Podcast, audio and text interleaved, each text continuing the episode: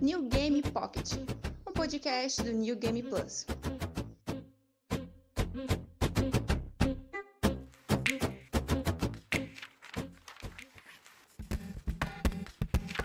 Fala galera do NGP, tudo bem? Aqui é o Caio Vicentini com mais um New Game Pocket.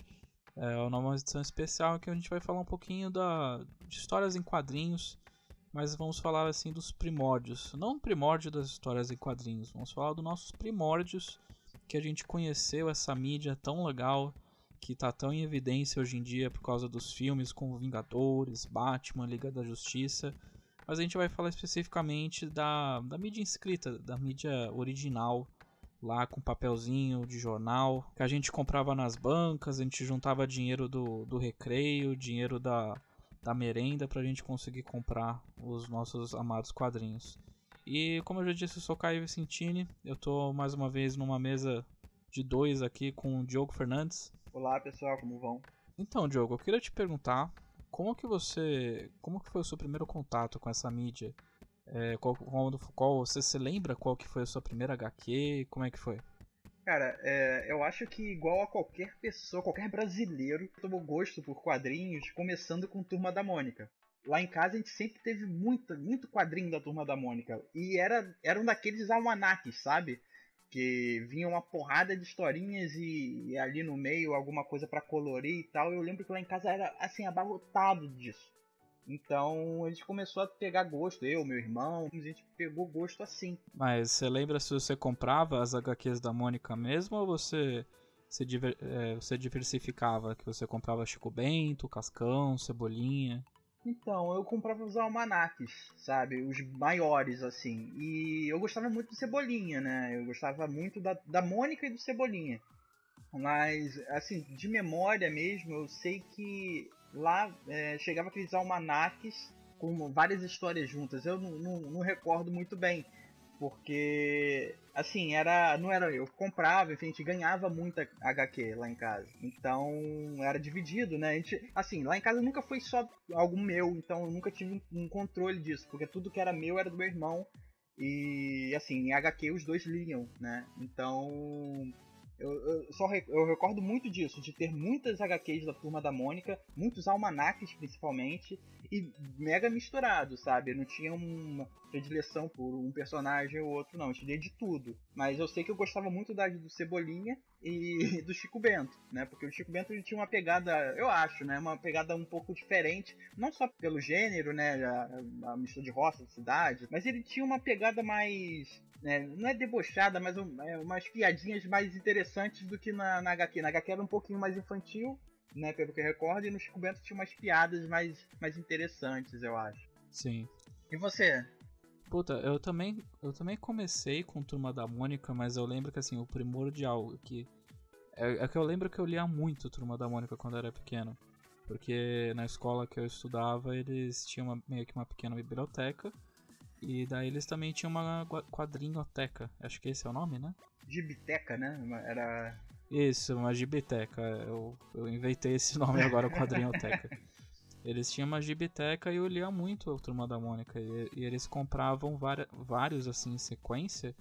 Então aquelas histórias que tipo tinham um cliffhanger, na semana seguinte eu conseguiria saber o que aconteceu. E era muito legal, sabe? Mas eu lembro que o primeiro assim que eu li é porque você tinha uma época você tinha a Turma da Mônica, do, do Maurício de Souza, obviamente, mas você também tinha o Menino Maluquinho do Ziraldo.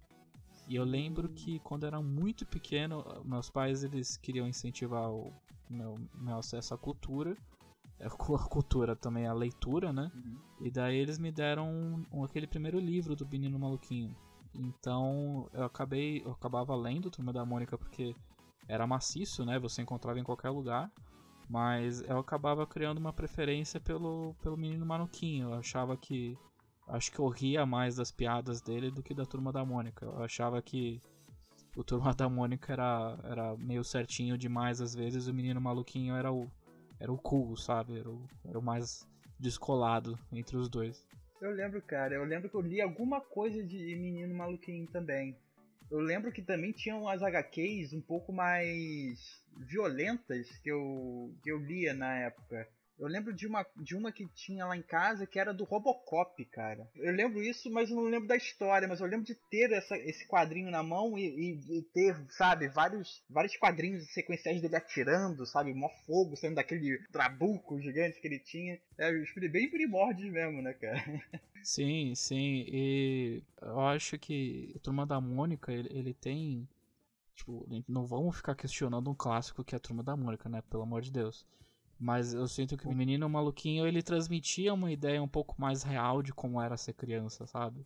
Porque os amigos do menino maluquinho eram puta idiotas, né? Tipo, quando você é criança, você é cercado de amigos meninos também, eles são puta idiotas, você só fazem só fazem merda na sala de aula. E, e o menino maluquinho era isso, sabe? Era sempre uma edição de como ele transformava a vida da professora dele no inferno fazendo um monte de traquinagem fazendo um monte de fazendo um monte de brincadeiras com ela. Eu não tinha muito contato com o menino maluquinho, eu lembro bem pouco, mas era a maioria das coisas era girava em torno de Turma da Mônica, um outro herói ali bem esporádico e tirinhas de jornal. Eu acho que era basicamente foi aquilo ali que me caminhou para poder ler quadrinhos, sabe? Ali nesse início foi assim. Você tem uma, uma pegada também assim com quadrinhos de tirinhas? Eu, eu tive, assim, porque acho que toda pessoa que estudou em escola, assim, dos anos 90 e tal, acho que até hoje, é, sempre acabava lendo tirinha, mesmo se não quisesse, porque tinha nas provas de português, né? Sim. Sempre tem um, uma tirinha da Mafalda nas provas de filosofia ou de história, uma, ou da Turma da Mônica nas provas de português. Mas, mas eu tinha, por exemplo, de novo o Menino Maluquinho, ele tinha uma série de tirinhas e daí ele, a Folha, numa época, republicou todas essas tirinhas num, num encadernado todo bonitão que eu tenho até hoje. Então, assim, de tirinhas, é, hoje em dia eu, eu, consumo muito mais tirinhas que quando eu era criança. Uhum. Tipo, mais, de maneira mais diversificada. Mas quando eu era pequeno, as únicas tirinhas que eu via era esporadicamente, assim, de jornal, que eu via o Craniola, né, do, da Turma da Mônica, que ele tem um monte de tirinhas nos jornais até hoje. Uhum. Mas eu também via Recruta Zero. Recruta Zero eu achava bem engraçado. É, tinha também os nacionais que eram um pouco mais adultos que eu acabava lendo sem querer, que era Piratas do Tietê, sabe? O Nick Náusea, que aparecia nos jornais da Folha. Banana. Mas. Né? Sim. Eu, eu lia esses também que apareceu às vezes nos jornais, porque eu não tinha muito costume, esse costume que você falou que você tinha. Mas é, esses eram os que eu conhecia. Eu lembro dessas tirinhas que eram, eram mais adultas e tal. Quando eu via nudez nessas, nessas tirinhas, eu ficava chocado. Eu lembro disso. Eu falei, cara, como que isso aqui tá aqui? Que coisa louca! eu lembro disso. Apesar de que eu não, de eu não entender o, algumas, algumas piadas que o Nick Nauser fazia, é, essas tirinhas é, é, uma das coisas que, que dá para fazer um podcast só disso. Que é de coisas que a gente via e não entendia direito mas aí, vários anos depois, a gente pega de novo pra ler e tipo, ah, então essa é a piada que eles estavam fazendo. É, eram umas piadas mais adultas, né? A gente, não, a gente via pelo quadrinho, pelo desenho, né? Mas a piada em si, só quem era adulto ia entender. Sim. Mas daí, depois dessa, depois dessa parte do, das tirinhas e tudo mais, desses quadrinhos mais infantis, é, meus próprios pais, eles, eles acabavam me guiando para porque, por exemplo, ele tinha o costume de, de caminhar no parque porque era um programa barato, assim, que não precisava pagar para entrar. E daí ia fazer bem para a saúde, né? Caminhar um pouco, mas também antigamente, no Parque do Ibirapuera aqui em São Paulo, tinha o Bosque da Leitura. E daí você fazia um cadastro, e meus pais liam revista, jornal, essas coisas. Mas eles também tinham HQs. Uhum. E, e daí foi. Eu, eu lembro claramente que meu primeiro contato com super-heróis foi lendo HQs do Batman no Bosque da Leitura. E eu lembro até o arco, era o arco da Terra de Ninguém, em que Gotham tinha acabado de passar por um puta terremoto que destruiu a cidade inteira. E daí é um arco que se estendeu acho que por um ou dois anos assim, que mostra como que os, que os heróis de Gotham tentavam salvar as pessoas dos escombros. E, mas e você, Diogo? Qual que foi o seu primeiro contato assim com super-heróis? Então, é, eu lia não tanto herói, mas é, eu sei que eu tive, eu tive uma, um quadrinho do Batman bem antigo, sabe? Com umas histórias assim. É, É, eu lembro de um, de um quadrinho do Batman que. e do Superman também que eu tinha, que tinham várias histórias juntas. Era, uma, era, era bem almanacão, sabe? Eu não lembro muito bem qual era qual era a origem desses quadrinhos. Apare, apareciam lá em casa, né? Porque eu não chegava a comprar, eu não tinha o hábito de ter a grana lá e comprar o quadrinho. Eu só fui ter isso de heróis, assim, de querer comprar e tal, e acompanhar, quando eu já estava um pouquinho mais velho e comecei a comprar as HQs, algumas, né? HQs da Image, da Image Comics. Eu já estava um pouquinho ficando mais velho e eu curtia muito a, a arte, né? Era bem massa velho, né? Então... Sim, o Todd McFarlane é, é suco de massa velho concentrado. Sim. Eu lia muito, por exemplo, Darkness, sabe? E é, Witchblade lia pra caramba também. Então, de herói, assim, era, né, herói, né? Era anti-herói já.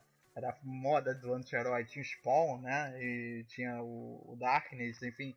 E eu gostava muito. Eu comecei a comprar e acompanhar a partir daí. Sim, mas o, o foda é que a gente teve uma infância assim nos anos 90 e na, e na em questão de quadrinhos de super-heróis a gente pegou o que é considerado a pior fase né, dos super-heróis. É ao mesmo tempo a melhor, falam que é a melhor por causa da, do crescimento do, dos quadrinhos independentes, porque você tinha, ao mesmo tempo que você tinha heróis renascem com Rob Liefeld destruindo os Vingadores, não não destruindo no sentido de fazendo coisas boas, mas sabe, quase afundando a Marvel fazendo HQs tão ruins. Mas ao mesmo tempo que você tinha isso, você tinha a Vertigo começando a produzir trabalhos excelentes, assim. Então era uma, uma, uma dicotomia, porque você, enquanto você, os super-heróis, estavam afundando assim com histórias muito ruins, você eles mataram o Superman para aumentar as vendas da HQ dele, sabe? Uhum. Que muitos consideram a morte do Superman um clássico, assim, eu não acho que é tão bom, mas é claramente, todo mundo sabe que eles mataram o Superman para aumentar as vendas do, da HQ. E mas ao mesmo tempo que você tinha isso, você tinha o crescimento do desenvolvimento independente. Você também tinha o Hellboy da Dark Horse que estava começando a ser feito as primeiras HQs, então foi um período engraçado para quadrinhos, sabe? Uhum, eu lembro que nessa época do, da morte do Superman teve muita muito material derivado, né? Eu lembro de um jogo que saiu também a morte do. A vida e morte do Superman, alguma coisa assim, que era a mão do Apocalipse, né, atravessando assim o símbolo do, do, do, S do Superman, que era bem, bem impactante. Sim, as HQs dos anos 90, acho que os três personagens que eu gosto da DC, que é o Superman, o Batman e o Lanterna Verde, todos eles estavam passando por uma transformação extreme, assim, tipo, extrema. O, o Superman morreu, Uhum. O Batman ficou tetraplégico por causa da, daquele arco do Nightfall do Bane. Uhum. E, e o Lanterna Verde virou um assassino.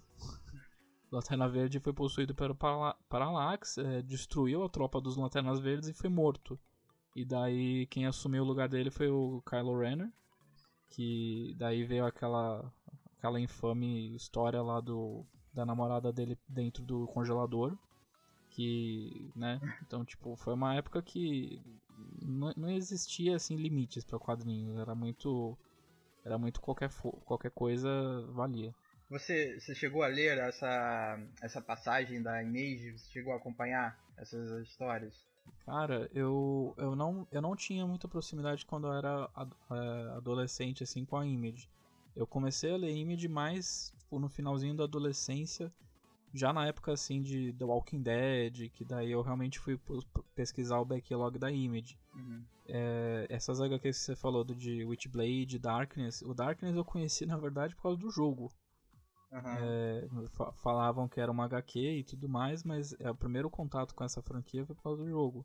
É, da Image clássica, abre aspas clássica, eu, eu li o Spawn do Todd McFarlane, tanto que tinha, tinha aquela edição do que ele tava no inferno e daí tinha aquela grade, tinha várias mãos assim, cada mão era meio que uma, a mão de um super-herói. Você lembra dessa edição? Cara, eu lembro vagamente. Eu lembro que tinham vários pôsteres, sabe? O pessoal vendia pra cacete em banca isso. Sim, e daí o Todd McFarlane, é, é, é um, eu gosto dele como desenhista, mas como roteirista, puta que pariu, né? É, fazendo uma referência, abre aspas, super sutil de como os heróis, as IPs da, da Marvel e da DC estão presas ao, ao corporativismo, né? Uhum. Mas é uma, é uma imagem assim que é muito impactante que tá na minha cabeça até hoje. Eu acho. Eu, eu acompanhei assim, de leve, a Image, mas. A Image mudou muito de uns tempos pra cá, né? Tipo, você, você tem acompanhado os últimos, as últimas produções deles? Não, cara, muito pouco. Na verdade, é, recentemente eu tenho lido muito pouco. Mas eu sei que, né, a última coisa que eu peguei para ler um pouquinho mais foi o próprio The Walking Dead. Mas é, eu sei que da Image, acho que o roteiro e a história em si era segundo plano, né? Pra mim, o Spawn, o próprio Darkness, que eu gostava pra caramba da história, pra falar a verdade, porque, pô, cara, era uma história de adolescente. Eu era adolescente quando comprava, então eu não tinha muito critério. Mas a arte ali era que me chamava muito a atenção. Sim, a Image na verdade começou porque acho que é bom dar um contexto pra galera que talvez ouça, mas não conheça muito a história, história das histórias em quadrinhos. A, a ideia da Image era que os criadores, os roteiristas e os desenhistas tivessem mais controle criativo das suas IPs. Porque, por exemplo, o Todd McFarlane é um dos co-criadores do Venom. O Rob Liefeld ele é muito famoso por ter, sido, por ter criado o Deadpool. Uhum. E eles não recebem retorno financeiro por causa disso. Acho que o Rob Liefeld talvez ganhe um pouco, mas tipo, não, não se compara ao quanto a Marvel embolsa assim no, com o sucesso do Deadpool e afins. E, e daí a ideia da Image era que o que você criasse pertencia a você. O que, tipo, é uma ideia muito nobre. Sim. Sim. É uma ideia bacana, que persiste até hoje, que é muito legal. Que até hoje os as pessoas da Marvel e da DC vão pra Image para criarem suas próprias IPs. Tipo Walking Dead, por exemplo. Só que os fundadores da Image todos eram desenhistas. Então, então eles tinham que ou escrever eles mesmos, que nem era o, o caso do Todd McFarlane, ou eles chamavam escritores de fora. Que, por exemplo, naquela época o Rob Liefeld chamou o Alan Moore para escrever histórias das, das IPs deles. É, chamaram também o Neil Gaiman, é, chamaram várias pessoas extremamente consagradas para fazer as vezes de roteiristas mas a grande força motriz assim criativa sempre sempre pendia para os desenhistas. Então, a Image dos anos 90, se você perguntar para as pessoas mais velhacas assim, eles sempre vão falar que eram histórias muito ruins, mas bem desenhadas. Não que todas fossem ruins. Tem gente, por exemplo, que gosta muito do Savage Dragon, que até hoje é escrita e roteirizada pelo Eric Larsen. Mas o consenso é que envelheceu mal, assim, tipo, sabe aqueles filmes dos anos 80? Sim. que envelhece um pouco mal. Assim, eu lembro da, da Image, eu, eu recordo bem que era, era muito impactante as páginas duplas deles, sabe? Que você pegava, assim, por exemplo, do, do próprio Darkness. Ele. Você chegou a ler um pouco? Sim, eu li um pouco. É, ele tinha aqueles minions, sabe, feitos de escuridão e tal, e cada um eles tinham uma, pelo menos os que estavam em primeiro plano ali, eles tinham uma característica própria, né? Então eu adorava reparar os detalhezinhos, sabe? Às vezes eles tinham ele, né, era um Minion, então ele era um mini Darkness. Então, às vezes, o cara tava. Era, era o próprio herói, né? Anti-herói Darkness, e tinha um mini Darkness assim no cantinho.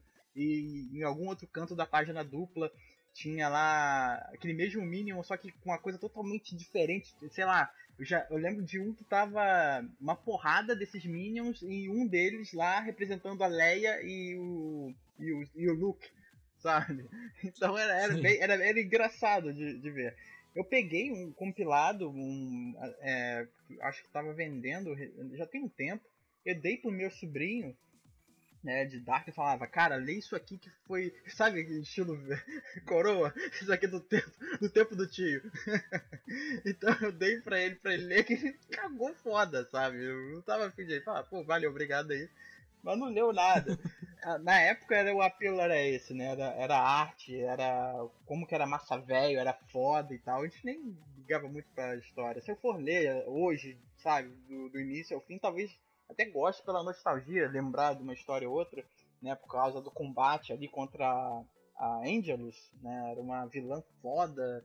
Eu lembro que, sabe, era, uma puta dor de cabeça pro personagem. E o próprio personagem em si, ele era bem é, interessante, né, era o Jack destacado, era um assassino, né, trabalhava pra máfia. Então, né, esses, esses detalhes da HQ me chamavam a atenção lá na época. Eu não sei se hoje ele teria o mesmo apelo, né, mas juntando isso com o quadrinho e com as artes muito bem feitas, eu tinha, sei lá, o Darkness como meu quadrinho favorito, sabe? Eu comprava religiosamente.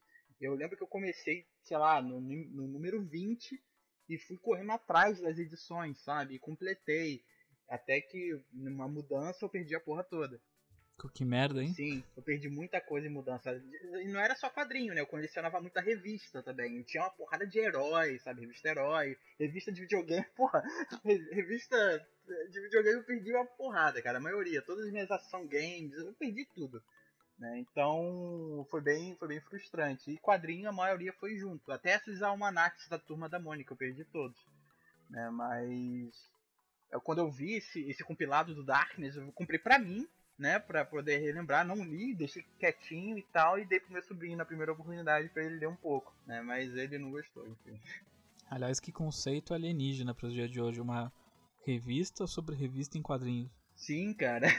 É tipo, hoje em dia a gente consegue tudo, né? né no, a gente abre ali o Google pesquisa pela revista. Só que antigamente não tinha essa, esse acesso simples à revistinha, né? Então, essa facilidade, né? Então a Herói ajudou pra caralho nisso. Ah, além da revista Herói, também tinha o Almanac, o Guia dos Super-Heróis, que acho que é um pouco mais recente, mas que eu também acompanhava. E, aliás, a revista Herói falava de mangá também, né? Sim, eu... Ou eu tô enganado? Não, eu, lembro que eu comprei justamente por isso, porque eu tava fissurado em Cavaleiro do Zodíaco, e a número 1, um, eu acho que era essa, era o Seiya, sabe? Fazendo a pose lá do é, do Meteoro de Pegasus, alguma coisa assim, e eu comprei assim na hora. Porque era na época que a Manchete estava focando muito em, em, animes, enfim, e eu acho que isso impulsionou bastante a venda também. Botaram muito muito anime na, na capa da Herói para poder chamar a galera mais jovem que estava começando a gostar desse tipo de desenho. Cara, eu não peguei eu não peguei a TV Manchete. Eu não, eu não tenho lembranças Puta assim, que pariu. Aí, o Caio lembrando que a gente tava ficando velho. Puta merda. não, é que eu não, eu não lembro de pegar a TV Manchete. Tipo, a TV Manchete virou o que depois? É. Ou o canal simplesmente deixou de existir, ou ele se transformou em outra coisa. Se transformou na Rede TV hoje, cara. Acho que ficou um tempo, né, fora do ar. Tempos depois a Rede TV comprou, pelo menos no Rio, né? Comprou o canal 6. Aí ficou a Rede TV pegou o lugar da manchete. Mas vamos voltar pro, pro tópico de, de mangás e quadrinhos, mas que, que você chegou a acompanhar assim algum mangá? Cara, você teve, você lembra qual foi o seu primeiro contato com mangás especificamente? Nunca tive muito contato com mangá, tirando recentemente que eu li Uzumaki, que é uma HQ de terror e puta que pariu, cara. É bem terror mesmo e eu gostei do que eu li, sabe? Eu fiquei interessado em querer consumir mais mangás desse gênero. Né? Eu agora não lembro do nome do autor, é Juni Ito, Ito algum... Junji Ito. Jun, Junji. Junji Ito. É, então eu gostei muito do que eu li. É, era um puto encadernado gigante, sabe? E Sim. eu gostei, gostei pra caramba, mas me impulsionou a querer mais de outros gêneros. Eu queria mais um pouco dele.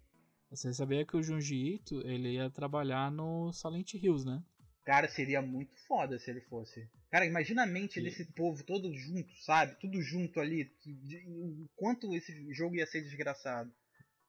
Eu, eu com todo respeito. Desgraçado com todo respeito. Não, eu fico muito triste quando eu lembro do Silent Hills, porque, cara, tinha tanta gente foda envolvida.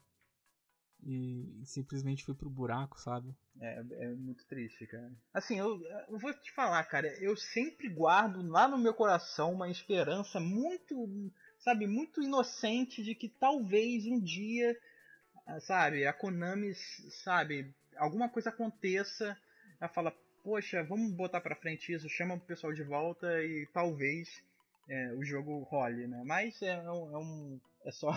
É, é, querer muito. É pedir Mas, demais, né? É pedir demais. Mas falando em mangá, você já leu? Você tem esse hábito de ler? Então, é. Teve uma época que eu comprava Dragon Ball, mas eu me desfiz de todos os meus mangás do Dragon Ball. E eu não tinha esse costume, assim. Eu sempre fui muito fiel de ler, de colecionar histórias em quadrinhos de heróis. Hoje em dia eu leio outras coisas e tudo mais, mas quando eu era adolescente, assim, os, os primeiros contatos com mangá, eu sempre acabava desistindo, me desvencilhando. Os, o, que eu, o que permanece, assim, é, eu comecei a ler mangá seriamente, assim, a única coleção que eu completei, eu li desde o início, li o mangá, assisti o anime, foi Elfenlied. E foi por causa de uma de uma web namorada. Meu Deus, cara. Bem otaku, né, Porque, É, bem, bem otaku fedido. Com web namorada. E daí. Porra, Isso foi cara. muitos, muitos anos atrás. Muitos, muitos anos atrás. E quantas Acho que edições? 10 anos atrás. São, É, oi? são quantas edições desse mangá? Ah, é, eu acho que. eu- Dá pra ver daqui, peraí. 12. Ah, é tranquilo, dá pra colecionar. É, são, são 12 edições, é bem tranquilo. Tem uma edição que, se não me engano, a 4, que era muito difícil de encontrar, mas acho que agora é de boa. Então não é que nem One Piece, que você, você tem. Você vai. Seus filhos vão, vão falecer e eles ainda não vão acabar de ler One Piece. Ainda tá rolando. E assim, eu tô sendo um pouco injusto também, porque não foi só o Uzumaki que eu li de mangá, eu tô esquecendo de Holy Avenger, que eu li na época do. que eu tava muito, muito, muito fissurado com RPG, então eu consumi tudo o que tinha, né?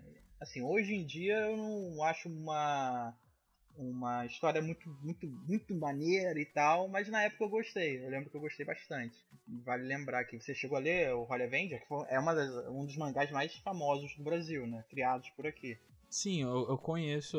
Tanto que acho que na primeira vez que a gente se conheceu na BGS, assim, pessoalmente, você tinha ido cobrir o jogo do Holy Avenger, não foi? Foi, foi. Teve. Eles. Na verdade eles lançaram, né, numa uma campanha né, de, de financiamento coletivo. Lançaram uma bomba, um jogo horrível. E na BGS que eu fui, eles estavam lançando. Era um outro jogo já. Né? Era um jogo um pouco mais. mais voltado pro próprio Holy Avenger, não no universo inteiro de Tormenta, que é onde né, rola a história do jogo. Mas é, acho nem sei, cara, como foi o destino desse jogo aí, porque nem na própria comunidade foi falado. Só vi lá na, na BGS e nunca mais. Inclusive tem um pôster até hoje aqui. Ah, mas então, Holy Avenger eu, eu não tive muito contato. Porque tudo depende, assim, do seu círculo de amigos, assim, se você acaba ah, entrando em contato com algumas coisas. E Holy- E D&D era um negócio que, que só começou a, a se intensificar, assim, lá pela adolescência, quando eu era criança, assim, no final da adolescência, assim. Então eu não tive muito contato com Holy Avenger. Ah, outros mangás que eu, que eu lia era, na verdade, mais pra época da faculdade, essas coisas, que era Akira. Eu, eu- eu gosto muito de temática cyberpunk. Então, Akira, eh, Ghost in the Shell, eu gostava de ler também, de ver o anime do Pet Labor, que era aqueles policiais que controlavam os mechas. É, um pouquinho de, de Gundam Wing também, que eu sei que as pessoas que acompanham o Gundam religiosamente falam que o Gundam Wing é o pior de todos, mas era o que eu conhecia quando eu assistia, quando era mais novo. Então, eu ainda tenho um pouquinho de contato com anime e com mangás assim, mas eu sempre acabo eu sempre acabo pendendo pra temática cyberpunk. Entendi. É, eu li um pouquinho de Akira também. Não, não cheguei a concluir, mas eram umas HQs bem antigas, cara, da Abril ainda. Eram lançadas no Brasil. Não são HQ, são mangás. São diferentes. Sempre tem isso, né? Sempre tem um.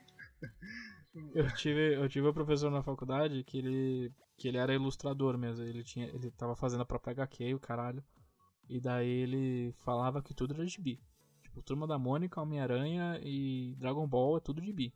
Porra, E cara legal. e daí o, um, um otaku, assim, otaku fedido, aquele que usava chapéu e tinha guarda-chuva que era uma katana, sabe? Sei qual é. Aqueles que você compra em evento de anime. E daí ele ficou putaço, falando, não, anime é desenho japonês, mangá é é ilustração em quadrinhos japonesa. Daí o professor vai tomar no cu, é tudo de bi. professor foda esse. Mas é, quando eu falei de, de Holy Avenger, é, é, foi né, já nessa época do RPG, foi, o RPG, cara, foi. Acho que foi o principal culpado de eu ler assim, descobrir uma, uma vertente de quadrinhos que me formou como leitor. Né, porque eu nunca fui muito, de, muito fissurado em ler HQ de herói. Então eu fiquei um tempo aí sem ter esse hábito de, de, sabe, de querer consumir e tal. E isso mudou assim da água pro vinho quando eu já tava, né, já tava, tava imerso demais jogando RPG. E eu queria ver mais sistemas diferentes, cenários e tal. E eu conheci um cenário chamado Trevas, que ele ele mexe, né, com um pouco de ocultismo, com esse esse meio que o Neil Gaiman fez fez carreira, sabe? a base do, do, do, jogo é esse, né? Base de ocultismo e tal. E tinha anjos, demônios, é, magos. E um amigo meu na época falou: Cara, você já ouviu falar em Hellblazer? Eu falei: Não, o que, que é isso? Ele, cara, é uma HQ e tal. Dá uma olhada, dá uma pesquisada, tenta ver se você vai gostar. Então eu corri atrás, descobri. E cara, a partir dali eu conheci um universo que eu passei a adorar. Eu acho que dá pra gente falar de cada HQ da Vertigo, sem exagero, em vários podcasts diferentes, porque é um universo grande e rico demais. E eu comecei com Hellblazer, que né, conta a história de John Constantine, que todo mundo conhece. É, é um mago inglês, arrogante, mau caráter e extremamente inteligente. E eu fiquei apaixonado, sabe? Corri atrás de todas as HQs que ele participa e que ele tem algum papel, como o próprio Monstro do Pântano, né? Que o, criada pelo Alan Lamour. Inclusive o Constantine é, é um personagem do Alan Lamour, né? Sim, ele é considerado meio que uma criação dele. Sim, a, e ele também participa no, no Sandman. Ele tem um, um ele tem uma participação ali no mesmo arco que o Ajax da, participa. Do, do, quando o Morfeu tá procurando a, a, os itens dele. Então, eu, a, a, partir do, do Hellblazer que eu comecei a conhecer outras HQs da, da Vertigo, ou Vertigo, não sei. Né? Eu sempre falo Vertigo, né? eu acho mais, mais simples. É, uhum. e, e, a partir dali eu comecei a conhecer um mundo gigante de HQs e, cara, eu fiquei apaixonado. Você, como que você conheceu a Vertigo? Eu conheci a Vertigo porque assim, eu acho que chegou na adolescência assim, você começa a expandir seus horizontes tanto de nos seus gostos musicais, de, de filmes e tudo mais. E daí eu acompanhava, daí eu acompanhava um fórum de um fórum de música, uhum. mas eles falavam de tudo. E daí eles falavam muito de Preacher, eles falavam muito de, de Hellblazer e tudo mais. Eu ia falar Hellblazer. Eles falam muito de Hellblazer e daí meu primeiro contato foi com Preacher. A primeira coisa do, da Vertigo foi do aqui do Garfienes. Que assim, eu li em uma tacada. Tipo, um, um dia e meio eu, eu li as 70 e poucas edições porque é, Steve Dillon tava no, no auge da. No auge do, dos desenhos dele, o Garfienes também que ainda acho que ele ainda faria o melhor trabalho dele, que era o Justiceiro o The Boys. Mas assim, Preacher é, era, era a tempestade perfeita, sabe? O Steve Dillon tratando de uma temática que ele consegue desenhar muito bem, que é uma temática humana, assim, mas cheia de violência, uhum. sem ser muito fantasiosa. É um pouco fantasiosa, né? Porque trata de, de céu, inferno, mas é uma, de uma maneira muito pé no chão, sabe? Sim. Sem, se você leu, você sabe do que eu tô falando. Sim, sim. E, é crua, aí, né? A, a, história é, é crua. crua. é bem crua. Ele sim. tem um elemento fantástico, mas ele até por, pelos próprios protagonistas, né? Eles são, assim, tirando Jesse, que, porra, tem a voz de Deus, mas é, a própria Tulipa, a, né? Ela tem uma, uma história ali bem humana, a criação dela e tal. A gente conhece outros personagens que são bem, bem, bem humanos, até o próprio vampiro, né? Até o próprio Cassidy, ele tem uma uma história triste de vida e tal. E acho que é uma das melhores HQs da Vertigo, cara. Sim, é, um, é uns clássicos, assim, é, aqui a combinação do Steve Dillon com o Garfienes, assim, eles chegaram a trabalhar depois com o Justiceiro e é uma combinação, assim, é refrigerante com, um hambúrguer, sabe? É perfeito. Sim. Porque o Garfiene sempre, sempre trabalha muito bem com aspectos mais urbanos, histórias mais pé no chão e o, o Steve Dillon transmite isso muito bem nas páginas dele. Eu lembro, cara, que eu gostei tanto de Preacher na época que eu fui atrás também da HQ do, do Santo dos Assassinos. Né? Sim. Que, que explica um pouquinho da origem desse personagem que, assim, ele é incrível, sabe? É, eu acho ele um dos melhores personagens da Vertigo em si. E ela tem personagens bons, muitos personagens, sabe? Ele é um personagem que, que o inferno não quis, o inferno expulsou. Né? Então ele, ele é um baita, baita, baita personagem da, dessa HQ. Sim, você não consegue definir ele como herói ou como vilão, ele é só. Eu sempre gosto de personagens assim, aqueles que não têm uma índole definida, eles são só uma força da natureza, sabe? Sim, muito bom. O Preacher, Preacher é assim, é... tem até o cara de cu, né? O cara de cu é muito bom, cara. É, o cara de cu que é extremamente anos 90, né? Porque ele se inspirou no Kurt Cobain. Sim. Ele, daí ele disparou uma espingarda no rosto dele, só que ele não morreu. cara, ele é, ele é, ele é. Assim, ele é realmente nojento de olhar, né? Eu sempre, eu sempre gosto do humor negro do Garfienes. Porque tem um personagem que é o Hairstar, né?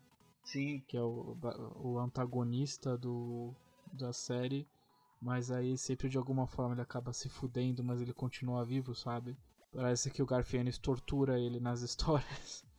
Porque em HQs normais o vilão é derrotado, ele morre ou ele simplesmente se, se retira de cena. Mas o Hairstar ele perde uma mão, é, é castrado, alguma coisa assim. Eu lembro que o Jesse, ele passa uma faca na cabeça dele, né? Faz um corte Sim. ali com a cabeça de pinto, alguma, alguma desgraça dela. Sim. Cara, é muito escroto, cara. Seguir com outras HQs da Vertigo, por exemplo, do, do próprio Fábulas, sabe? Ou então o próprio Lucifer, que tem que é uma variação ali do Sandman né? Que é uma das HQs assim, mais incríveis da, da, da linha. Pena, cara, que não teve um. Assim, um, um caminho. Assim, eu, gostei muito da série, a, Lucifer é muito legal, as, né? É, a, HQ é muito boa, mas eu queria que tivesse mais, sabe? Parece que eles. Isso, isso por um lado é bom, porque ele dá uma história com início, meio e fim, né? Mas a gente fica, pelo menos eu fico carente de boas histórias assim, sabe? Eu queria que essas seguissem. Sim, é, a, a Vertigo, que hoje em dia acabou sendo anexada, ela, ela deixou de ser uma. Porque na verdade a Vertigo faz parte da DC. Uhum. E a ideia da DC era meio que combater a, a, a Image, não necessariamente combater, mas dar uma vazão para os seus criadores de criar histórias próprias, mais autorais e é mais dentro do da, dentro dos direitos autorais da DC, tanto que saiu, por exemplo, além de todos esses que você falou, saiu o Monstro do Pântano, saiu o Homem Animal do, do Grant Morrison. Então, mas aí essa essa selo acabou sendo descontinuado, então ele acabou entrando meio que para continuidade abre aspas da DC, que era um processo que já estava sendo feito ao longo dos anos, né? Porque o Monstro do Pântano entrou para descer, o Homem Animal entrou para descer, o Constantine entrou para descer. E é meio merda, né? Porque você perde esse. Você perde essa. Justamente essa vazão criativa do, dos criadores da DC. E daí meio que tudo acaba sendo posterizado dentro dessa continuidade de super-heróis da DC. Sim, é uma pena, cara, porque é uma linha que não dá para se chamar de independente, né? Porque tá dentro da DC, mas é uma linha bem. Ela tinha uma cara própria. Você tinha que lembrar que a Vertigo era da DC. Sei lá, a gente podia pensar que a Vertigo era uma coisa só, sabe? É uma linha só. Né? E é uma pena, cara. Ela, ela, ela fechou, não fechou? Agora ia ter uma. uma hoje em dia, depois dos 952, ela mudou, reformulou, alguma coisa assim. Ah, cara, acho que nem a DC consegue explicar o que aconteceu com a continuidade dela. Não, é que foi assim. A, a Vertigo já faz alguns anos que ela estava sendo meio que desmontada de, de, de dentro para fora. É, eles não tinham mais um editor próprio. É, e daí ele deixou de ser um selo separado da DC, ele virou um selo dentro da DC. Que a DC agora tá fazendo assim. Você tem a DC, a DC Black Label, que são histórias do, do Batman, do Superman e tudo mais com censura 18 anos, porque eles podem fazer o que quiser. Daí você tem a própria Vertigo, que ainda são histórias fora da continuidade da DC, mas por exemplo, se eles quiserem, se um personagem faz muito sucesso, é tipo dois palitos para ele entrar na, na continuidade dos heróis. E daí você tem um selo também do Joe Hill, que é o filho do Stephen King, que é de história só de, de terror. E daí você tem um outro selo que é o Young Animal, que é um selo de que tá mais ou menos dentro da continuidade da DC, mas são histórias meio alternativas que na verdade lembram um pouquinho a Vertigo no início. Que você tem o Patrulha do Destino, descrito pelo próprio Jared Way, lá do My Chemical Romance, que escreveu Umbrella Academy.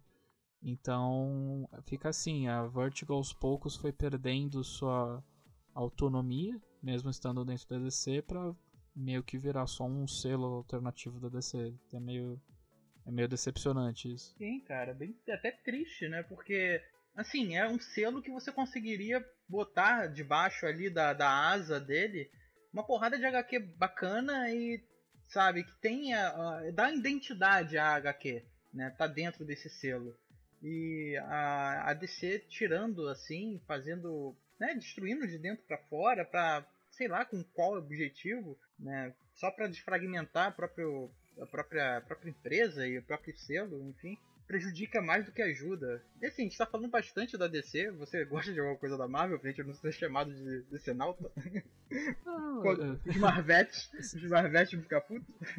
Não, sempre tem. É engraçado, porque eu já fui chamado tanto de DC Nauta como de Marvete, porque eu sempre eu acho que os dois, as duas editoras têm coisas para se coisas muito legais e coisas ruins.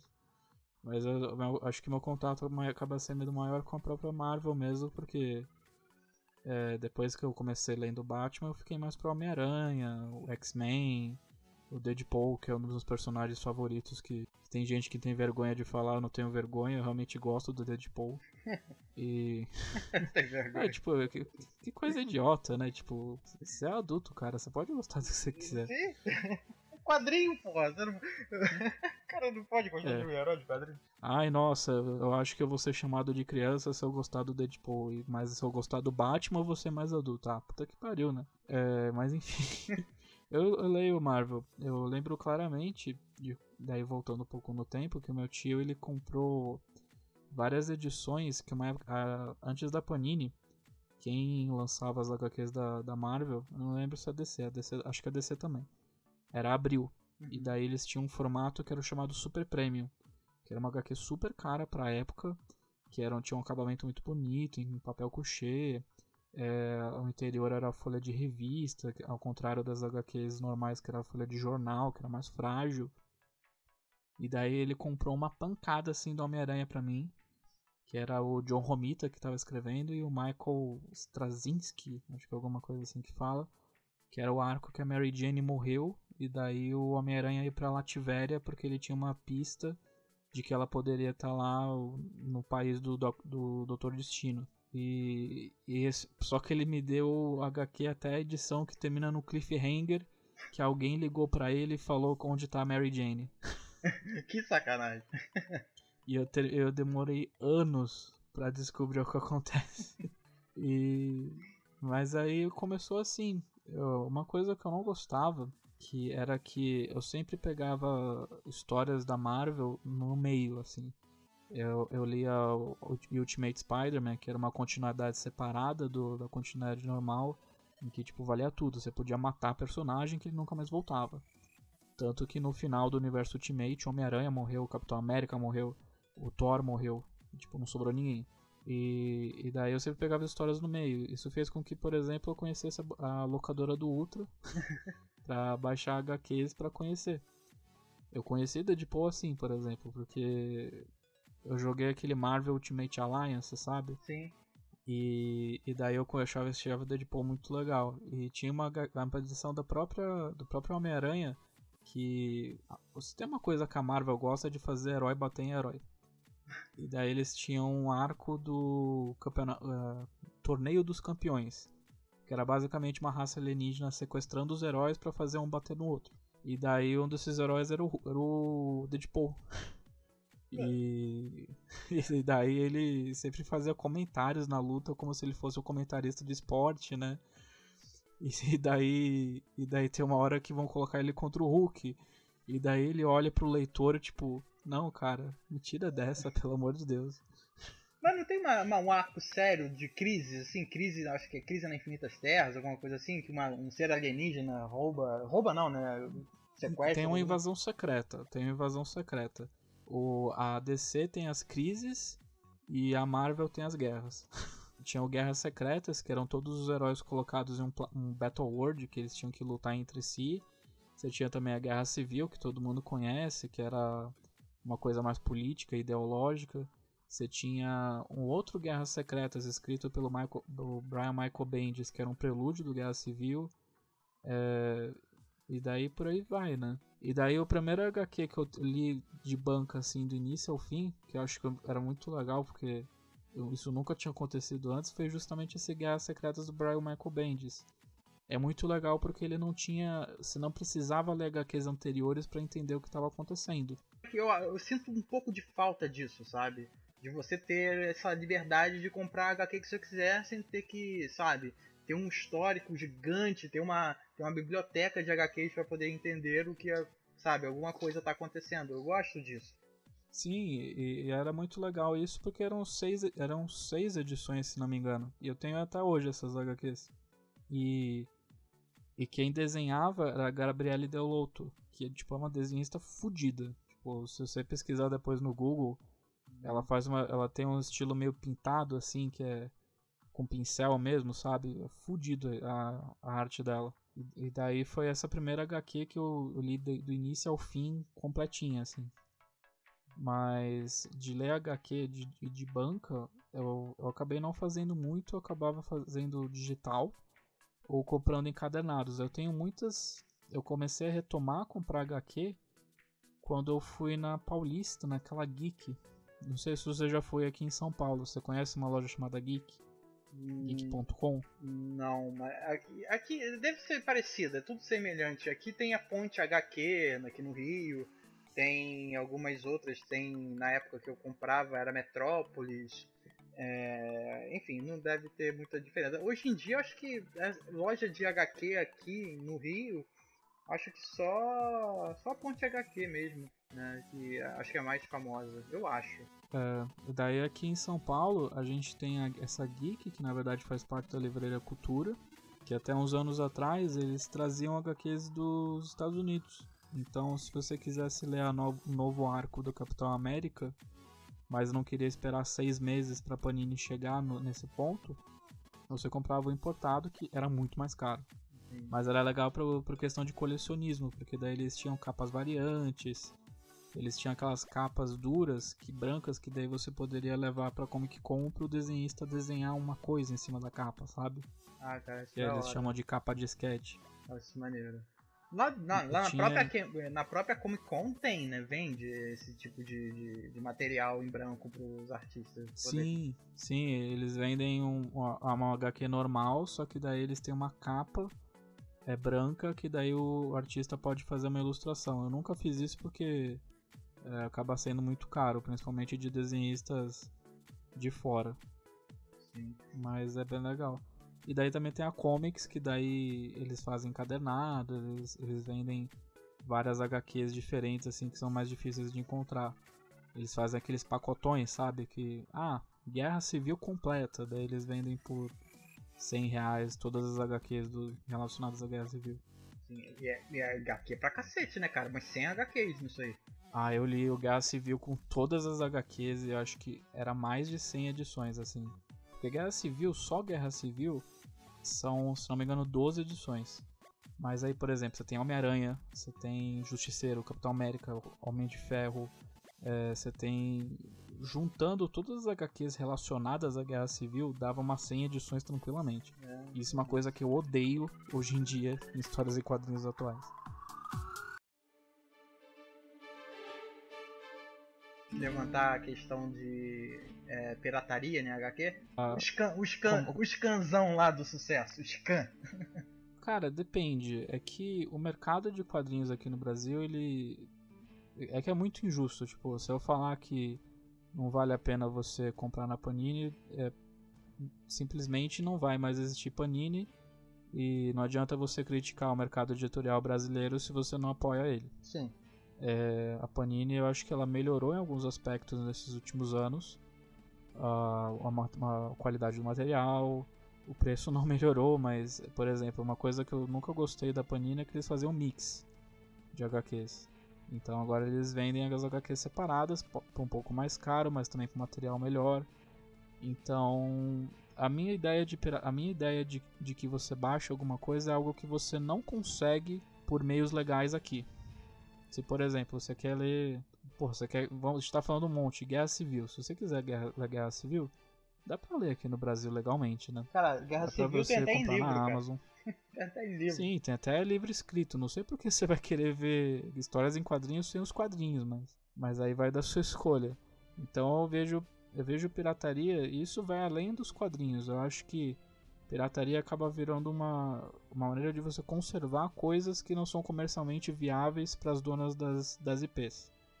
Por exemplo, tem jogos que, que se não forem preservados digitalmente vão ser, vão ser perdidos para sempre. E tem empresas tipo a Nintendo que consideram isso é, ilegal. Mas aí se não fossem por essas, essas, essas comunidades, simplesmente iam deixar de existir. Sabe? Sim. Sim, é, tem muito, muito, cartucho, por exemplo, que você nunca mais vai ver. Né? E a não ser se um cara tem e o cara, sabe, vende por uma fortuna e tal, você não vai ter acesso nunca. Né? Mas você ouviu Sim. falar daquele jogo e você tem vontade de conhecer e tal. É um, é um campo espinhoso demais e complicado da gente, sabe, aprofundar aqui em poucos minutos. Não, só, só mais uma colocação que eu, eu tento fazer assim, eu não. Eu já nem baixo mais tanto HQ assim. Mas, por exemplo, eu baixo as HQs que eu sinto que eu, que eu tenho certeza que eu vou gostar. Por exemplo, é Hulk Imortal. Que é a HQ da Marvel que eu tô lendo, acompanhando atualmente, que apesar do desenhista ser meio escroto, é, é uma é das melhores coisas que a Marvel tá fazendo atualmente, porque tem uma pegada de terror com o Hulk, aborda bastante mitologia do personagem e tudo mais. É super foda, muito legal. Mas então, como eu sei que eu tô gostando, eu vou comprar os encadernados que lançarem aqui no Brasil. Porque, porque daí eu sinto que é uma maneira de eu me remediar pelo que eu tô fazendo de baixar as HQs. E eu não gosto de comprar edições individuais, então eu vou esperar o encadernado assim. Já tenho encadernado o primeiro e o segundo volume. E daí eu vou atrás para comprar e tudo mais. Eu gosto de encadernados, cara. Eu até prefiro também. Porque ele, ele passa uma, uma, uma sensação de qualidade do produto, sabe? Que talvez se você tivesse numa HQzinha só, é, ela é frágil, ou então pode ser parte do trauma de ter perdido todas as HQs que eu tinha. Se você tem um encadernadão gigante, você dificilmente vai perder. É, tem, tem um saudosismo, né, com gente que. Tem, tem gente que chama pessoas que só compram encadernado de lombadeiro, né? Tipo, ah, se você lê só encadernado, você não é fã de verdade. Tipo, vai tomar no cu, né? É, cara, esses é. rótulos assim de, de. É, o nerd, o nerd é uma desgraça. O nerd, ele, ele sei lá, ele por ter se fudido a vida toda antigamente, eu acho que ele tem a necessidade sabe, intrínseca dentro dessa da, da, cabeça imunda dele de querer, sabe, rotular outras pessoas para tentar se engrandecer, alguma merda assim. Não, e sabe, são sempre as pessoas que têm, por exemplo, espaço para ter uma sala só para ter quadrinhos. Eu não tenho uma sala só para guardar quadrinhos. É, as únicas HQs individuais que eu tenho são as que eu tenho um apreço assim sentimental, mas todo o resto eu acabo deixando na, na minha casa antiga, que agora minha avó que mora lá, eu deixo tudo lá. E HQ eu compro encadernado, porque meu, é muito mais organizado. Imagina, você perde, sei lá, a edição 6 de 10 de uma história. Fudeu. Daí você tem que procurar de novo. Fudeu. Eu, por exemplo, eu perdi minha número 1 um de Cavaleiro das Trevas. Da, eu, eu, comprei aquela dos anos 80 que, passa, que lançou aqui no Brasil. Uma grande, né? Eu... Uma, uma, uma, página grande? Sim, eu, eu perdi. Eu perdi a primeira edição do Cavaleiro das Trevas e agora custa o quê? 70 reais no Mercado Livre. Tipo, eu tenho um encadernado do Cavaleiro das Trevas se eu quiser ler, mas tipo. É, é muito frágil, sabe? Sim. É, para conservar isso, eu, eu não, você tem que ter espaço, você tem que ter recursos para conseguir conservar quadrinhos assim, o formatinho, aqueles pequenininhos que não eram os grandes, sabe? Sim. É pior ainda, eu tenho um formatinho aqui antigo que já tá tudo se desfazendo, sabe? Você falou sobre espaço, né, de, de poder guardar, de poder conservar as HQs. E o que você acha, cara, sobre, por exemplo, o mercado digital de quadrinhos? Por exemplo, você tem o Comixology, né? não sei se a pronúncia, a pronúncia é correta, mas. Comixology. É. Então, você tem esse mercado, você consegue comprar as HQs ali no. Né? Eu acho que assim que sai, você já tem acesso. Você tem até, cara, acesso a comprar dentro do Kindle. Ficou a merda. Mas você tem esse acesso, sabe? Você, tem, você consegue comprar a HQ ali. Você acha que. É, é, você acha que vinga esse mercado? Cara, eu acho que vinga. É, então, na verdade, eu já queria fazer mais um adendo. Se você tem recursos assim, eu recomendo muito que você que está ouvindo vá atrás do de um aplicativo chamado Social Comics, que é uma iniciativa brasileira em que eles estão fazendo uma espécie de Netflix de quadrinhos, em que você paga uma quantia assim ínfima e você tem acesso a um monte de coisa. Você, tem acesso às HQs da, se me engano, da Disney, você tem acesso à Turma da Mônica, você tem uh, também acesso às HQs mais autorais de indies brasileiros. Então, sabe, é, existe já um movimento aqui, especificamente no Brasil, que eu acho que não adianta também ficar falando dos Estados Unidos se, se a gente tem aqui um podcast brasileiro e tudo mais, acho que a grande maioria que escuta a gente é do Brasil. Então, existe um movimento aqui no Brasil, que é o Social Comics, que é muito legal. Eles têm até um mês gratuito, assim, não lembro da, da última vez como, quando, como é que tava. Mas aí você tem acesso a um acervo legalmente de várias HQs. E sobre o Comixology, ele tem um serviço estilo Netflix, que é o Unlimited, que você tem a DC e a Marvel para você ler. Só que daí existe um, se não me engano, um delay, assim, você, sei lá, demora um mês para chegar no, no Unlimited, sabe? Sim. Mas eu acho que é uma solução. para acabar com essa pirataria escancarada, é, que é o que a gente falou no episódio da locadora. Quando você cria uma opção que é mais simples do que a própria pirataria, você diminui a pirataria. Por exemplo, a Netflix. E existe, existe modelos atualmente de você ler HQs para o serviço de assinatura, que é o Social Comics. E tem também a Comixology Unlimited que não tem no Brasil. Gostaria muito que tivesse, mas não tem. Que daí você poderia ler DC e Marvel. A Marvel tem um serviço próprio que é a Marvel Unlimited, mas é muito cara. Se não me engano, você vai pagar com o dólar que está hoje, um por um ano, você vai pagar quase 300 reais. É mais caro, é, é, você consegue com esse dinheiro pagar o serviço da PSN, da Nintendo e Xbox Live juntos. Então eu não recomendo. Mas eu acho que o, o serviço do, dos quadrinhos online tem que ser assim, porque na minha opinião, se for para gastar dinheiro individualmente com edições, eu preferiria ter o físico, mas eu sei que você, especificamente você, você é um defensor da mídia digital. Sim. É. Mas então, pode falar. Eu enxergo a mídia digital como uma forma do mercado tentar se adaptar com a internet, sabe? Você tem um acesso muito fácil, né, à pirataria. Né? Você qualquer clique, qualquer pesquisa no Google, você consegue um, um, livro, você consegue um jogo, né? Você consegue HQs também. Então, a, esse serviço digital é uma, é uma forma do mercado se, sabe, se adaptar. E assim, cara, depois do Kindle, ah, vou ser sincero, eu tô abrindo mão do que puder, de, se conseguir comprar tudo digital, por mim é, é uma maravilha, sabe? Você tem acesso a tudo que você tem e é ali, né, no, no, no aparelho que você está carregando. Por exemplo, se tiver no, no sei lá, o iPad, por exemplo, se tiver um aplicativo, você abre ali sua coleção inteira, sabe, de HQs. Então eu acho isso válido, sabe? Eu gosto, eu gosto muito do, de, de, dessa praticidade, de chegou, você comprou e já está ali na sua mão. Eu acho que o, o percurso de você chegar, é, existe um ritual, né? Eu acho que esse ritual às vezes tem até um pouco mais velho e tal. Eu já não sou nenhum garoto, mas eu me adaptei bem à ideia do digital, de, de não ter mais esse apego, mas tem gente que tem o ritual de chegar, de sair, de ir para o lugar, comprar, trazer, sentar e, e folhear, sabe?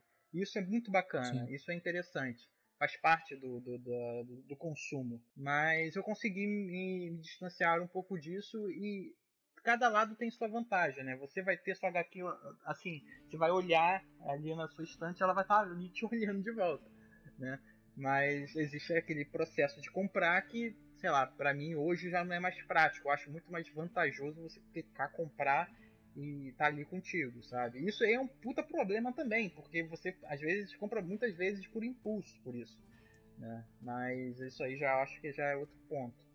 Mas eu gosto, eu gosto Sim. muito de, de, compras digitais, jogos, livros principalmente, HQs também eu acho bacana. Eu, eu, eu lembrava desse, desse projeto brasileiro, eu só não estava recordando bem. Eu lembro que eles ficaram muito evidência quando falaram da turma da Mônica, né? Que tinha uma coleção muito bacana dentro do catálogo deles. Então eu, eu acho, acho, acho válido. Daí acho que vai acho que de cada um. Você, é, eu não tenho eu não tenho contra as mídias físicas, mas eu preferiria que existisse para cada coisa um serviço unificado de, de assinatura, assim, para que se já é fácil assim você consumir essa mídia, por que que não facilitar mais? Assim, eu por exemplo, eu não me vejo comprando filmes individualmente no, no iTunes, por exemplo. Quando, quando o Fábio falou que ele comprou um filme no iTunes, eu fiquei tipo, o quê? É, eu também. É, tipo, Oi, Fábio, tudo bem?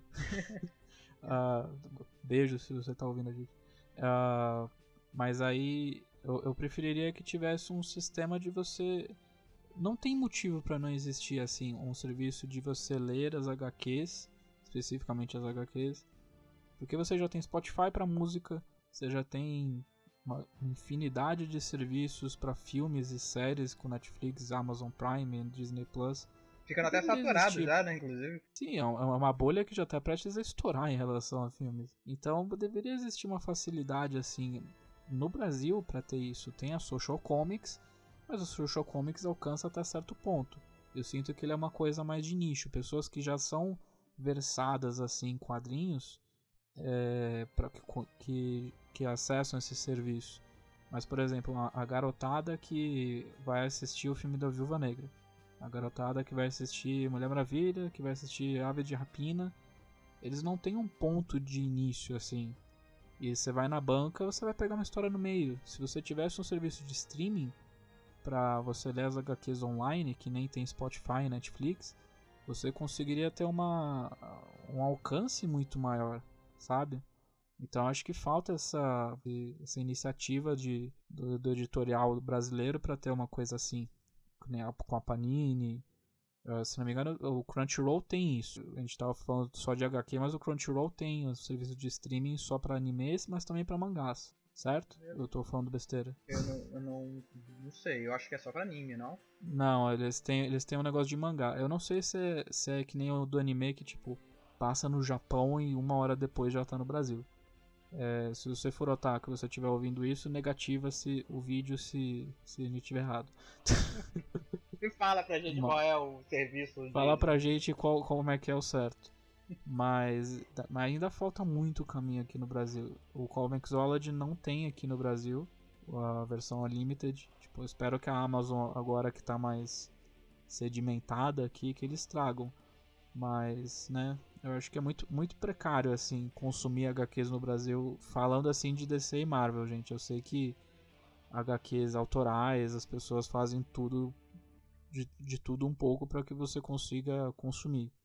Tipo, existe um puta cenário indie de criação de quadrinhos digital. Sim, e às vezes eles ralam pra cacete pra poder, né, botar físico rolando e tal. E é justamente Sim. aí que mora aquela, né, aquele peso ali, né, que tem, tende a ficar um pouco mais a favor do, da, da mídia digital, porque facilita, né? O cara cria HQ, pode vender, né? Pode dar, dar até uma prévia se quiser, né? Enfim, dá para fazer muita coisa com o digital. Você não precisa ficar amarrado a ter que produzir e gerar um livro físico para poder vender. Na internet você consegue fazer isso. Sim. Mas então, depois desse papo cabeça e de ficar cagando regras sobre como o mercado editorial deveria trabalhar aqui no Brasil, é... É sempre bom falar, né, que, a questão de regra, então não precisa levar a gente tão sério, é só a nossa opinião. Por favor. Mas, por favor, gente. Quando eu falei de negativar, eu falei brincando, por favor. Mas, assim, passou-se tantos anos eh, para nós dois e eu sinto que é muito fácil, tanto para mim quanto para você, a gente definir qual é a nossa HQ favorita atualmente. Então, eu acho que existe uma que nunca mais vai sair da minha cabeça por vários motivos, né?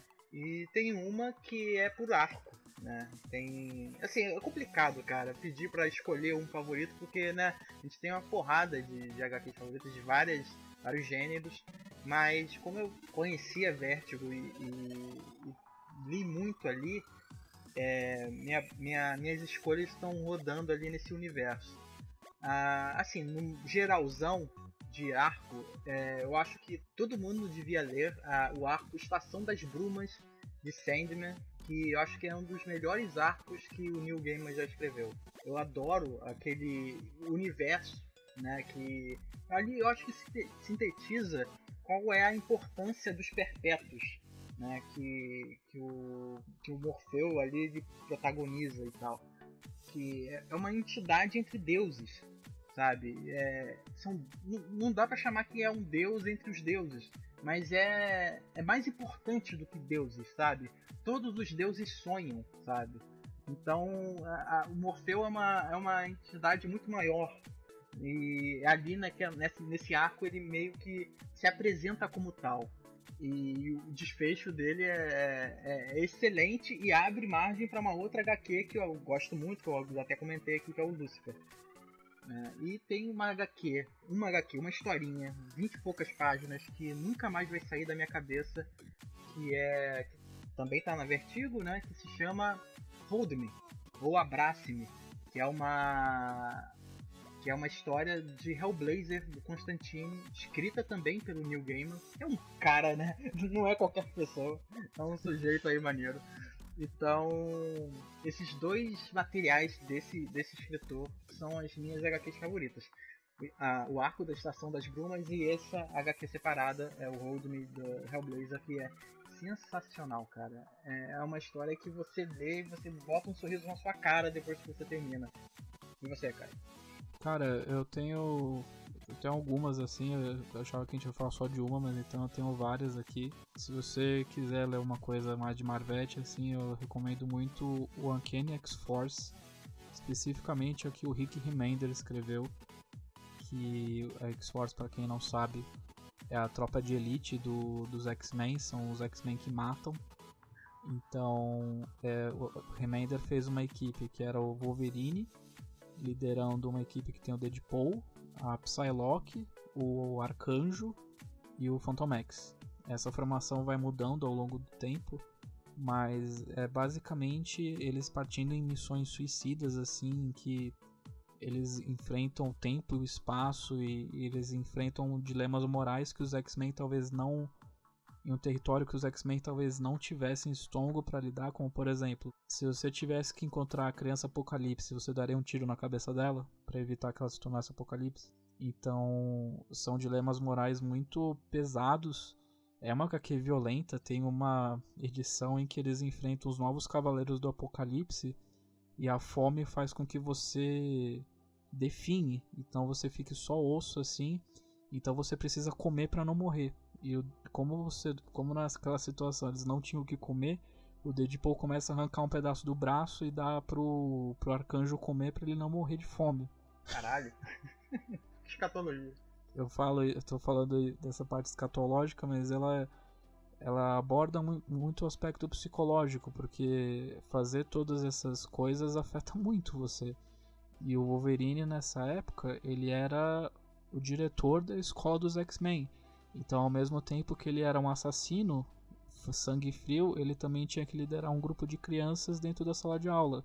Então ele sempre tinha essas crises de consciência, e ao mesmo tempo o filho dele estava indo atrás dele, um, do, um, dos filhos dele, porque esse cara parece um porra de uma lebre, ele tem filhos na, no universo inteiro.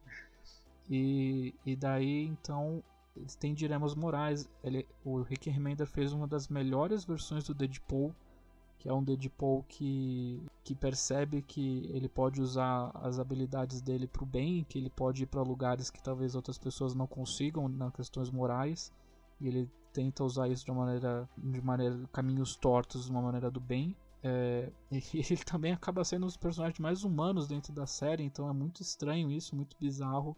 Então fica aí a recomendação, a K-Nex Force do Rick Remender. E só mais duas, que é o Umbrella Academy, escrita pelo Jared Way, que é desenhada pelo Gabriel Bach. Eu não consigo definir essa, essa HQ, porque ela é tão bizarra em, em certas coisas que é basicamente uma família de super-heróis que foi adotada por um aristocrata e ele cria eles para serem super-heróis. Só que daí passam-se vários anos, né? Elas foram adotadas como crianças e elas viraram adultas e o grupo se desfez depois da morte de, uma, de um membro dessa família. Só que daí esse pai morre e, e é uma HQ sobre uma, um drama familiar. é um drama sobre eles lidando um com o outro depois de vários anos separados. Só que nesse meio, no meio de toda essa salada, eles têm que impedir o apocalipse. Mas o, o cerne dessa história é um drama familiar. E eu acho que isso é incrível, sabe? É, eu sempre gostei, acabei gostando um pouquinho mais da Marvel por causa do aspecto humano. E Umbrella Academy puxa muito dessa, dessa parte, sabe? Porque não, não é sobre salvar o mundo, é sobre salvar sua família, sobre salvar quem você ama. Então, Umbrella Academy, o Apocalipse Suit, que é o primeiro arco, e o Dallas, que tem um dos melhores vilões da história das histórias em quadrinhos, que é o Hazel e Chacha. Eles é uma dupla de vilões que faz o Coringa parecer uma pessoa normal. Caralho. Eles são muito legais, eles são muito legais. Você me recomendou e... essa HQ uma vez. Eu tava, eu tava falando que eu queria reler algumas, algumas HQs da, da Vertigo, porque justamente não tava achando nada mais legal para ler. Você falou, cara, dá uma lida nessa HQ aqui que você vai gostar. Eu ainda não peguei, eu vou pegar um dia. É, leu, leu os dois, que é muito curto. Os dois arcos é, são tipo 12 edições. São dois encadernados muito pequenininhos que eu tenho aqui. Aliás, o Jared Way assinou um das minhas, porque ele veio na CCXP. que, que da hora. O, o, Fábio, o Fábio Mon ele assinou dois anos seguidos, né? Daí ele viu que ele já tinha assinado, ele só começou a fazer um desenho da minha cara. Então eu consegui uma commission gratuita do, do, do Fábio Mon. Não, do Gabriel Bato. Por último, a... o Cavaleiro das Trevas. Ah, não, tenho o que falar. Pô, Cavaleiro das Trevas é...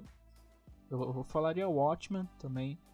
Mas o Watchmen a gente falou durante uma hora e vinte no, no podcast ali, então se você quiser saber nossas impressões, sabe onde encontrar. Mas Cavaleiro das Trevas, assim, é um, é um clássico, assim. É, é que nem aquela pessoa que fala que, ah, o Poderoso Chefão é o meu filme favorito. Eu não tenho muito o que falar que não tenha sido dito sobre o Cavaleiro das Trevas. É, o Frank Miller, no auge da criatividade dele, ele ele é um quadrinista único porque ele é um ótimo, ele era, né, um ótimo desenhista. Ele era um ótimo roteirista. Então, ele conseguia aproveitar essas duas forças de maneira magistral. É, vários fluxos narrativos de páginas foi ele que criou. Tem uma página do Demolidor incrível que mostra a progressão do Demolidor descendo a escada, que poderia ter sido feito de uma maneira tão simplista, mas ele conseguiu fazer uma maneira interessante para criar um fluxo de narrativa numa página tão simples. Então, o Frank Miller no auge assim é imbatível. Talvez só Alan Moore seja melhor que ele nesse sentido. Mas ainda assim o Frank Miller consegue desenhar e o Alan Moore só escreve. Então, é, Cavaleiro das Trevas, se você quiser ler a melhor história do Batman já feita, essa é a sua, essa é a sua pegada.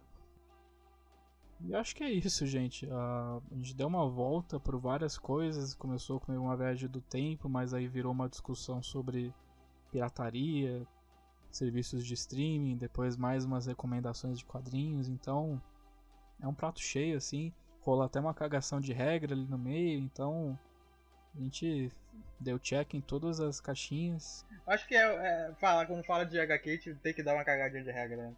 É, faz parte. Mas eu espero que vocês tenham se divertido, pelo menos que vocês leiam algumas das nossas recomendações. E. Diogo. Diga. Onde o pessoal pode encontrar o New Game Plus nas redes sociais? Lá, pessoal, vocês encontram a gente muito fácil.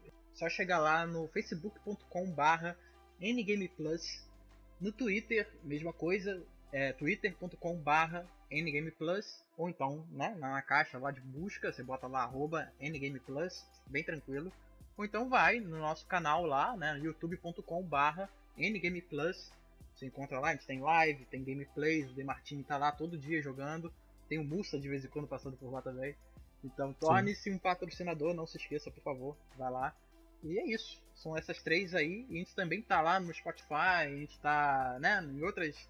É, uma porrada agora que eu soube. Tem, tá no, no Google. No Deezer? É no Deezer, no Google Podcast, está em tudo quanto é lugar. Você quer ouvir o New Game Pocket, só procurar lá no seu agregador. Se não tiver, dá uma assinada no próprio feed.